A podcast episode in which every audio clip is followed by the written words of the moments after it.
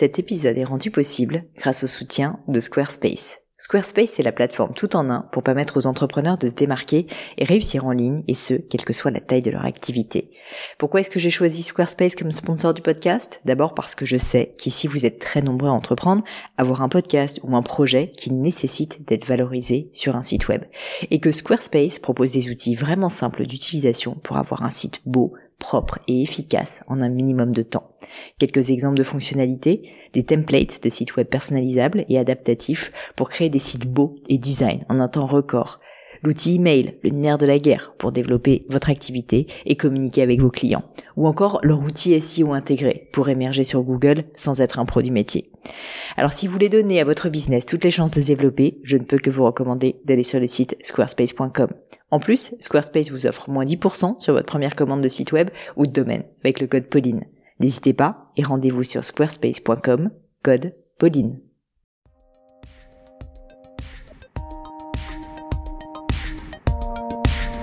Hello, hello, ici Pauline Legno et vous êtes sur une nouvelle leçon. Alors aujourd'hui, j'ai le plaisir d'accueillir Camille.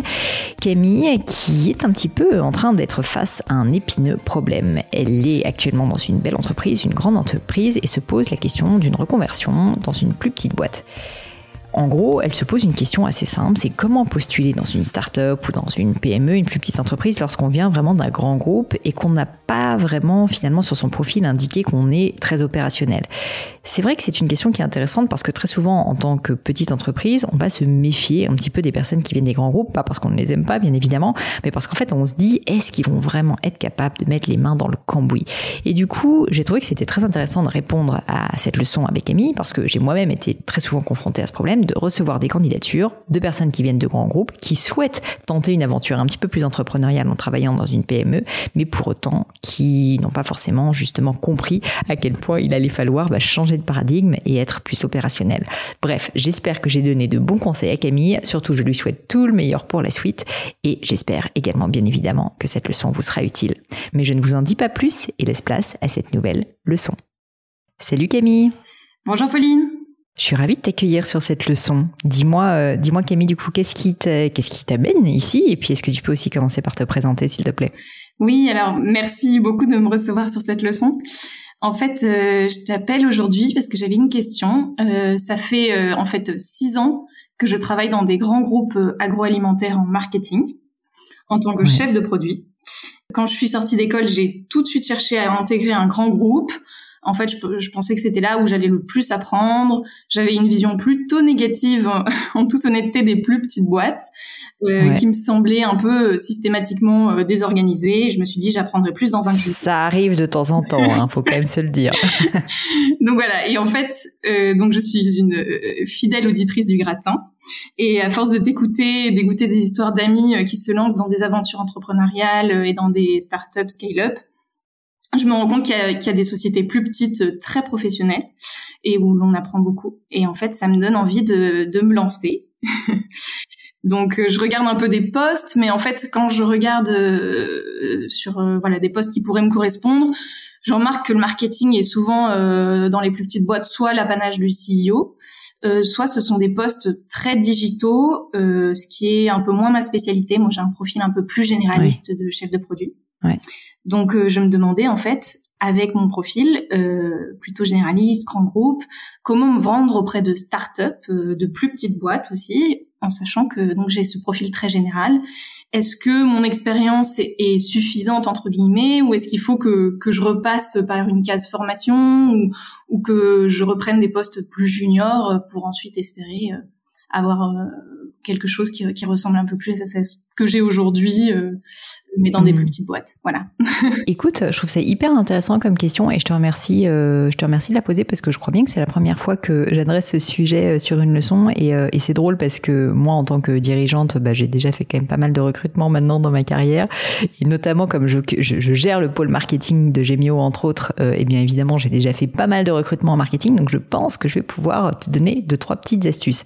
Déjà là où je pense qu'il faut faire un distinguo, c'est qu'il y a vraiment deux types de petites boîtes. Il y a des startups tech et puis il y a les autres, on va dire. Et c'est vrai que dans les startups tech, le marketing est très souvent un marketing euh, qui est donc un marketing quasi 100% digital. Donc ce que ça veut dire, c'est que sincèrement dans ces entreprises-là, t'es globalement assez voué si tu veux à avoir mis les mains dans le cambouis de Facebook Ads, de Google, euh, de Google Analytics, de tous les outils en fait de marketing euh, un peu plus tech on va dire, qui, euh, qui, qui sont assez nécessaires parce que bah tu vas chapeauter en fait en général des personnes qui font quasiment que de l'acquisition marketing. Faut quand même que tu dises que sans être dévalorisante pour des boîtes tech, mais le marketing dans des boîtes tech c'est quasi exclusivement que de l'acquisition, donc c'est-à-dire faire venir du trafic de qualité si possible sur euh, sur un site internet. Et du coup, c'est vrai que si jamais tu as d'autres compétences marketing, par exemple de création de notoriété, de branding, euh, de contenus éditoriaux, ça, ce sont des compétences qui sont en général un petit peu moins valorisées. Je fais des généralités, hein, bien sûr, mais un peu moins euh, valorisées dans des boîtes tech qui sont quand même très héroïstes, donc qui sont très orientées sur du résultat. Euh, et qui du coup vont vouloir chercher des profils effectivement assez digitaux.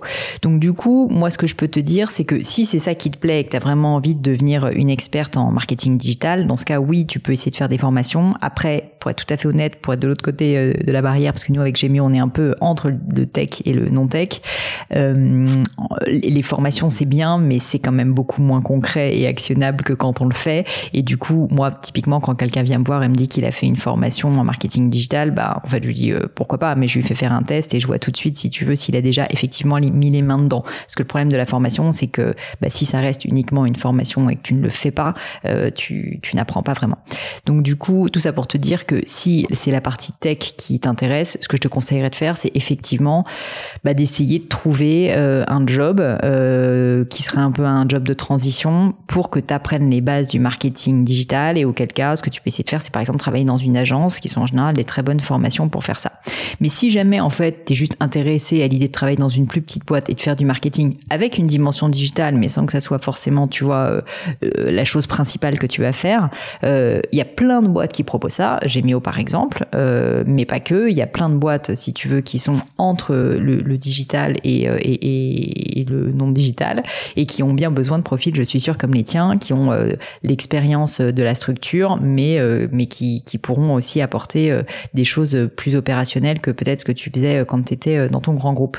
Et du coup, euh, moi, j'ai aucun problème à recruter des personnes qui, qui sont issues de, de, grosses boîtes. Pour te donner un exemple en tant que recruteur, la seule chose, c'est qu'il faut que tu saches que quand tu essayes de rentrer dans une petite entreprise d'une cinquantaine de personnes, une trentaine de personnes, voire moins, le dirigeant a en général un peu de méfiance vis-à-vis de la personne qui vient d'un grand groupe, pas parce qu'elle se dit que cette personne n'est pas compétente ou est stupide ou quoi que ce soit, mais juste parce qu'en fait, quand tu es dans un grand groupe, t'as tellement de moyens malgré tout, il y a tellement d'outils et les tâches sont tellement segmentées entre différentes personnes que finalement, ben, t'es un peu moins quand même clé en main. En général, du coup, tu vas être très spécialisé et très structuré sur un pôle, mais quand t'es dans une petite boîte, ben, il faut quand même plus de polyvalence et puis plus un aspect de terrain qui fait que bah, tu vas pas demander à ton supérieur euh, ce qu'il faut faire dans tel ou tel cas, tu vas le faire toi-même. Tu vois ce que je veux dire? Exactement. Oui. Il y a, il y a cet aspect-là. Ouais. Donc du coup, en fait, ça pour toi, je pense que ça peut être très intéressant. C'est un peu un changement de paradigme. Hein. Moi, je te le dis, on a déjà recruté plusieurs fois des personnes chez Gimeo qui étaient issues de grands groupes. Parfois, ça s'est très bien passé. Parfois, ça s'est moins bien passé, pour être honnête. Et ça s'est moins bien passé en général parce que ces personnes se sont rendues compte au bout d'un moment que finalement, t'as quand même beaucoup moins de confort quand on est dans une petite boîte, parce que, ben, une fois de plus, hein, on te demande, ces personnes autour de toi euh, va te dire quoi faire. Personne va te dire, euh, en gros, s'il faut aller à droite ou à gauche. Tu dois le tester. Et il y a, y a une dimension de plus forte autonomie, mais donc aussi de plus forte prise de risque, qui n'est pas facile et qui n'est pas faite pour tout le monde. Mais si tu sais que tu aimes bien mettre les mains dedans et que tu rechignes pas à la tâche justement de apprendre à faire des pubs Facebook en allant sur Facebook, en te créant un compte, en essayant de comprendre, en allant regarder des tutos sur YouTube, là, si tu as ce type de mentalité, je pense que la petite entreprise va te plaire. Si à l'inverse, t'aimes bien qu'on t'explique beaucoup les choses et qu'on te guide, et ce qui est tout à fait légitime, hein, bien sûr, honnêtement, la petite boîte, et je te le dis aussi pour toi, pour pas que tu, tu perdes du temps, et tu vois, c'est quand même euh, des périodes douloureuses quand ça se passe pas bien, ben, sache que la petite boîte risque d'être pas très adapté. Nous encore chez Gemio, on est assez structuré, on a une soixantaine de personnes, donc maintenant on a vraiment des process d'onboarding et on forme beaucoup les gens. Mais euh, je me rappelle de Gemio il y a cinq ans, euh, franchement, quand t'as quelqu'un qui débarquait, euh, on lui filait les clés, on, on, lui faisait des feedbacks, mais globalement, il devait apprendre un peu son métier tout seul, tu vois. Et du coup, il faut quand même avoir en tête que c'est beaucoup plus entrepreneurial de travailler dans une petite boîte parce que bah, tu vas sincèrement euh, devoir un peu inventer la route tout seul. Ce qui est rarement le cas dans un grand groupe où en fait il y a déjà des process existants et on te demande, et je le dis pas de manière dévalorisante, plus d'exécuter et de perfectionner des process existants. Alors que dans une petite boîte, tu dois les inventer. Donc tu vois, c'est franchement un changement de paradigme qui est assez important. Et du coup, moi je te demande, est-ce que tu penses que toi c'est quelque chose qui te plairait pour ta personnalité ou en fait euh, tu commences à dire, bon bah la petite boîte m'intéresse parce qu'il y a plein d'aspects positif, euh, il y a peut-être plus d'énergie et tout, mais c'est pas qu'un avantage, tu vois, de devoir euh, inventer des nouveaux process. Eh ben, en fait, moi, ce que j'aime bien dans ce que tu décris, c'est le côté euh, exercer sa curiosité, puisqu'en fait, et je pense que c'est quelque chose dans lequel je me, je me retrouve quand on doit soi-même être à l'origine de, des process entre guillemets, même si ça va pas être que des process. Bah, du coup, on doit exercer sa curiosité en permanence, et ça, c'est aussi quelque chose que je recherche. Euh, ça permet aussi de, de voilà d'étendre un peu euh, euh le champ des possibles, euh, peut-être d'aller vers d'autres métiers sans s'en rendre compte entre guillemets. Là, avec peut-être c'est l'avantage et l'inconvénient, je pense, des plus petites entreprises. Les fiches de poste sont parfois plus variables, mais c'est quelque chose qui, qui, me plaît et donc effectivement ça, ça c'est difficile de le prouver en entretien.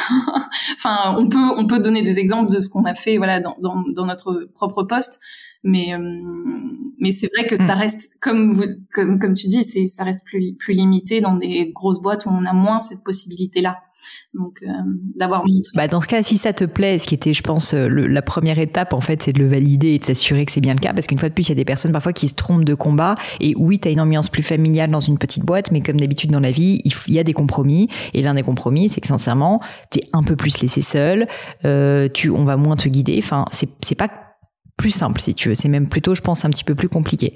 Donc du coup, euh, une fois qu'on sait que ça t'intéresse vraiment, l'étape d'après, c'est comme tu disais, comment convaincre euh, un dirigeant ou un marketeur ou la personne qui va te recruter de non seulement ta bonne volonté, parce que ça, je pense qu'il aura pas de doute et que c'est la réalité, mais du fait que tu en es capable. Parce qu'en fait, c'est pas parce que tu le dis et que tu le penses sincèrement et que tu as envie que c'est la vérité. Tu vois, il faut aussi à un moment donné euh, être lucide avec soi-même. Et du coup, je pense que pour qu'on s'assure, que tu t'assures toi-même que tu en es capable et, et que tu arrives à le euh, bah, le fait de le dire n'est pas suffisant. Je te le dis parce que, bah, en fait, tous les candidats le disent. Enfin, moi-même, je suis très souvent en face de personnes qui viennent de très grands groupes et qui me disent, moi, je veux bosser dans une petite boîte parce que je veux pas de politique euh, et que je veux voir les effets de mes actions. Et je suis sûre qu'ils le pensent vraiment. Mais il y a une différence entre le fait de le penser et d'être capable de le faire. Et pour être capable de le faire, bah, du, pour montrer que tu es capable de le faire, il faut le prouver comme tu le disais. Et pour le prouver, bah, ça veut dire qu'il faut soit que tu aies des exemples euh, de cas où tu as fait des choses très concrètes, mais quand je dis très concrètes, euh, tu vois, c'est vraiment... Euh, euh t'es pas passé par une agence extérieure, enfin, tu fait quelque chose que tu as build up toi-même, tu as mis les mains dedans, tu as créé un petit site internet, tu as créé un, le compte Instagram de ton podcast, je dis n'importe quoi, tu créé quelque chose de A à Z sans argent. Ça, c'est une preuve qui est énorme euh, pour un entrepreneur parce qu'en fait, euh, il va, une fois de plus, je te dis, il va toujours avoir un doute sur le fait que si tu dis que tu as créé un super projet dans le cadre de ta grande boîte, bah en fait, s'il y a 15 personnes qui bossent dessus et que tu as des moyens quasi illimités, c'est très bien et ça prouve ton, ta capacité à bien organiser les choses, mais ça ne te, ça ne prouve pas le fait que tu es capable, si tu veux, de mettre les mains dans le cambouis. Je mmh. Je sais pas si tu vois la nuance. Mmh. Et donc il faut il faut que tu arrives à trouver des exemples concrets de preuves. Et sinon, s'il n'y a pas d'exemple concret de preuve actuellement, bah, que tu crées une preuve. C'est-à-dire que euh, tu crées ton petit projet euh, et ça n'a pas besoin d'être un truc d'une très grande ampleur.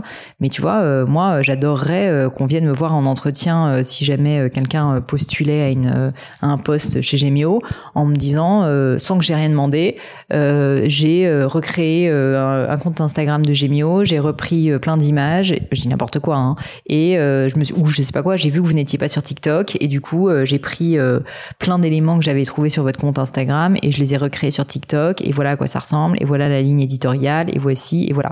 Parce que du coup je me dis que cette personne, si tu veux, elle est pas pipeau. Je me dis qu'elle a compris qu'en fait dans une petite entreprise, en fait ce dont on a besoin c'est des gens qui font c'est pas des gens qui parlent, c'est pas des gens qui organisent. On a besoin de gens qui font.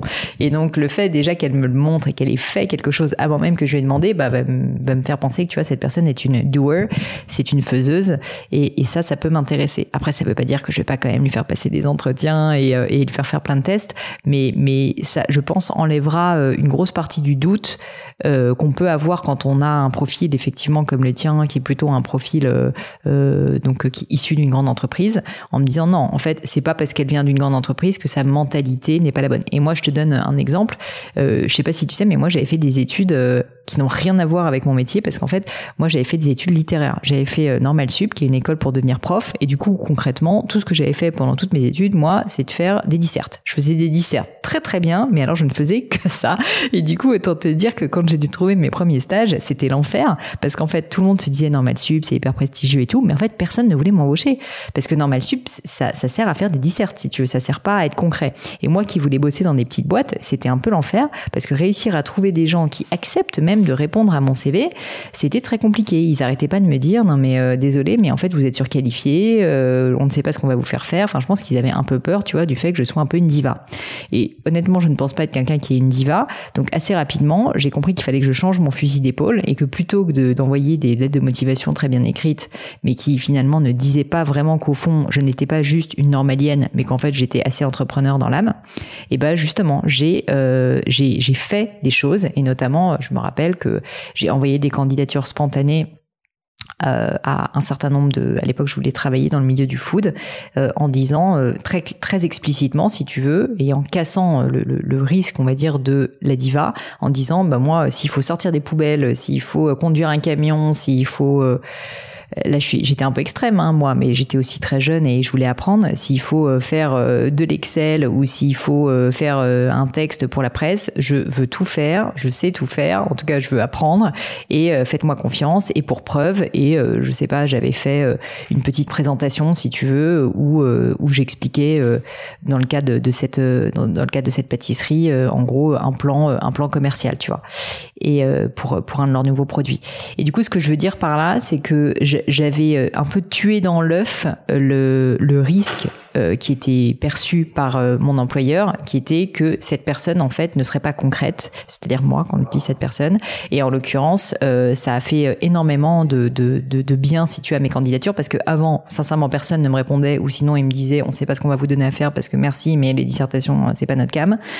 Et ensuite, quand j'ai changé mon fusil d'épaule et que j'ai commencé ma lettre en disant j'ai bien conscience que j'ai un profil qui est typique et que vous allez penser que je sais rien faire à part des dissertes, mais c'est pas ma, c'est pas qui je suis, c'est pas ma personnalité. Et d'ailleurs, je vous garantis que moi, si je viens, ce que je veux faire, c'est apprendre, mettre les mains dans le cambouis. Et je dis pas ça euh, juste des paroles en l'air, mais s'il faut sortir, donc je donnais des éléments concrets. S'il faut, et je faisais exprès de prendre des choses qui étaient assez terre à terre. S'il faut sortir les poubelles, conduire un camion, je le ferai. Et d'ailleurs, j'ai fini par le faire.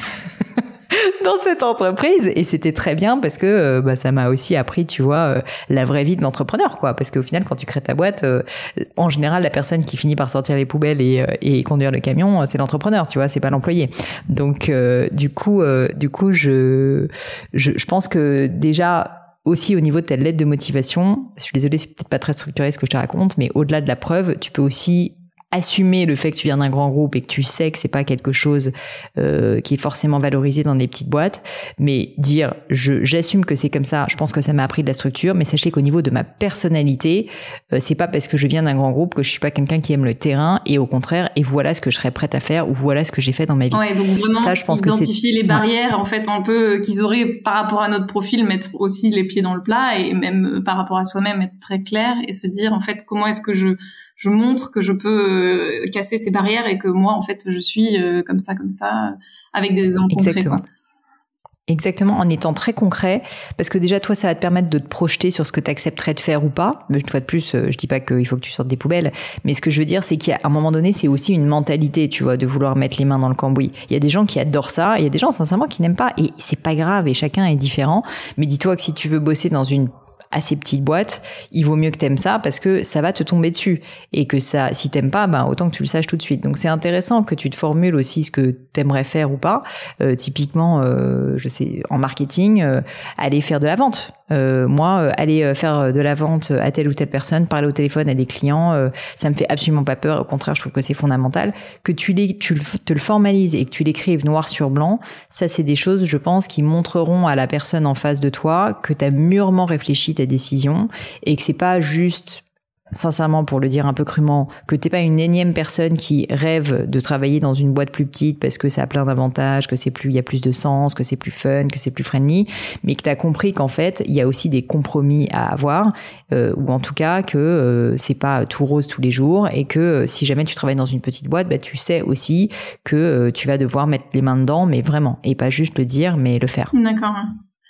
Ouais, très clair. C'est ça sera ça, je pense que c'est un bon un bon tips pour euh, pour moi euh, aussi à le remettre parce que j'ai tendance euh, à écrire des lettres de motivation un peu comme ce que j'écrivais aussi effectivement euh, dans des grands groupes en reparlant de ce qui me plaît de ce que je pourrais apporter mais en fait aussi ce que je pourrais apporter plus concrètement quoi. Donc vraiment en mettant les bah, dis-toi que surtout tu sais dans la vie moi j'ai fait une formation sur la plateforme de marque et au final on a tous des plateformes de marque personnelles. Donc là je parle à Camille la marketeuse si tu veux émerger au sein d'une candidature où il y a probablement beaucoup, enfin d'un poste où il y a beaucoup de candidats, il faut que tu sois différente. Il faut que tu montres en quoi tu es différente. Et typiquement, quelque chose qui est assez différent, c'est d'avoir un parcours issu d'un grand groupe, donc qui va t'apporter de la structure, mais en même temps d'y ajouter vraiment des compétences de terrain et de montrer que tu es justement très à l'aise avec les deux, que tu sais tout autant euh, naviguer, tu vois, dans les arcanes d'un grand groupe un petit peu politique, que tu sais structurer des choses, que tu sais mettre en place des process ou en tout cas les suivre,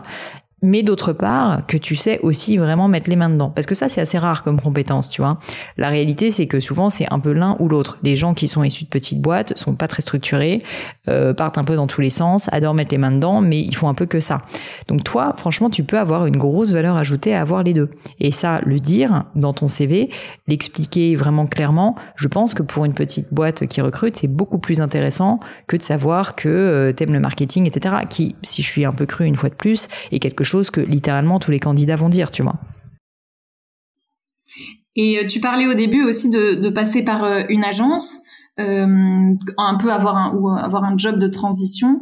Qu'est-ce que ça, ça pourrait m'apporter plus spécifiquement, ou vraiment plus des compétences techniques là dans ces cas-là, montrer que je. Oui, je, alors, je, je, je, je, pense que ce que ça ferait, mais il faudrait pas qu'il reste trop longtemps parce que euh, je, j'espère que les personnes qui travaillent en agence ou qui, euh, qui sont à la tête d'agence ne vont pas mal le prendre. Mais je pense que le problème de l'agence, c'est que ça te formate euh, et que du coup, ensuite, tu as beaucoup de mal à sortir d'un cadre qui t'a été un peu imposé. Et donc, ensuite, quand tu retournes dans une entreprise, les gens qui travaillent en agence ont tendance à plaquer leurs connaissances.